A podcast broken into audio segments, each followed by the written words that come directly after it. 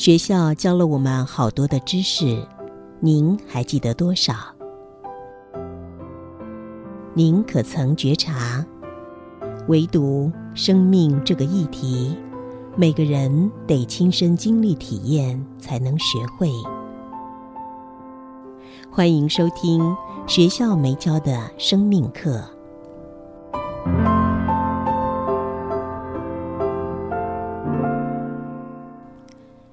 新阳心灵笔记，二零二二年七月十一号。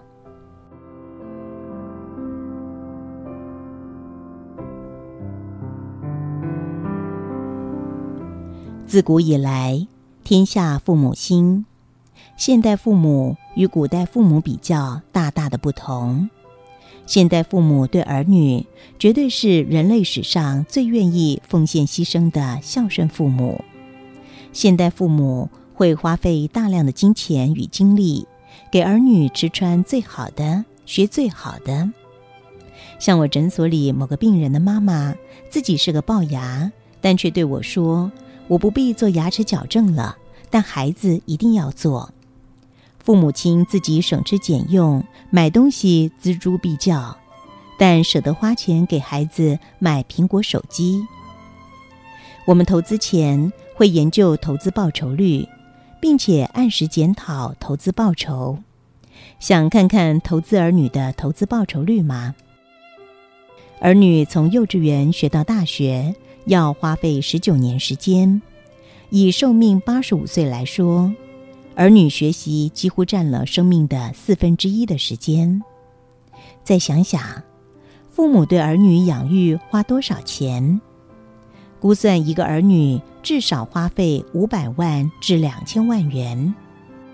儿女为了学习，得辛苦熬夜念书，造其长期睡眠不足，并且得放弃许多的娱乐。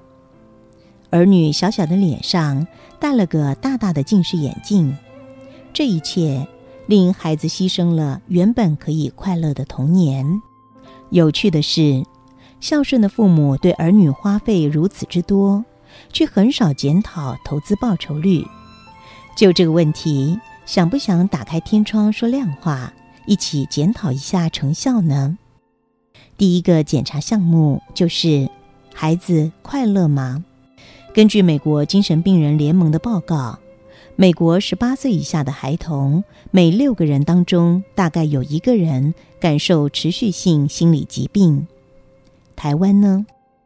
几年前，《中国时报》针对台湾幼童的快乐做民调，指出国中生高达百分之四十九声称不快乐。对于这个结论，您不觉得惊讶吗？父母花费这么多，但儿女并不快乐。如果儿女在孩童时期已经不快乐，那未来会快乐吗？如果父母对儿女一切的努力，换来的是不快乐的儿女，那又有多少价值呢？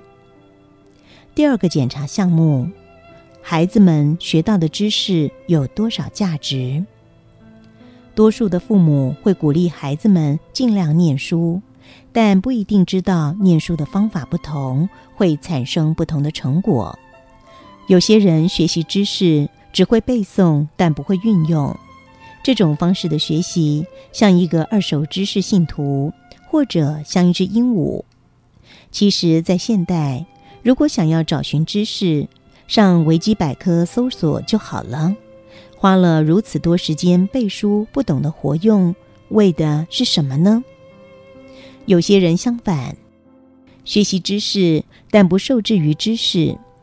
他学习完后会抛弃知识，因为他知道。知识代表着已知的老东西，会抑制创新。这些人多数都是创造者，最有成就，收入最高，对社会的贡献也最大。然而，多数的父母安排儿女教育，把孩子变成了前者。对于这一点，父母也许不认同。父母们会说：“孩子在学校有好成绩，才能进到好的学校。”进入好学校，将来才有前途。这一点值得检讨。成绩好真的将来比较有前途吗？台湾为什么没有诺贝尔奖的得主？原因不外乎两个，一个呢是台湾的学生很笨，不会学习；一个是台湾的教育很笨，不会教学生。您不妨猜一猜，原因是哪一种？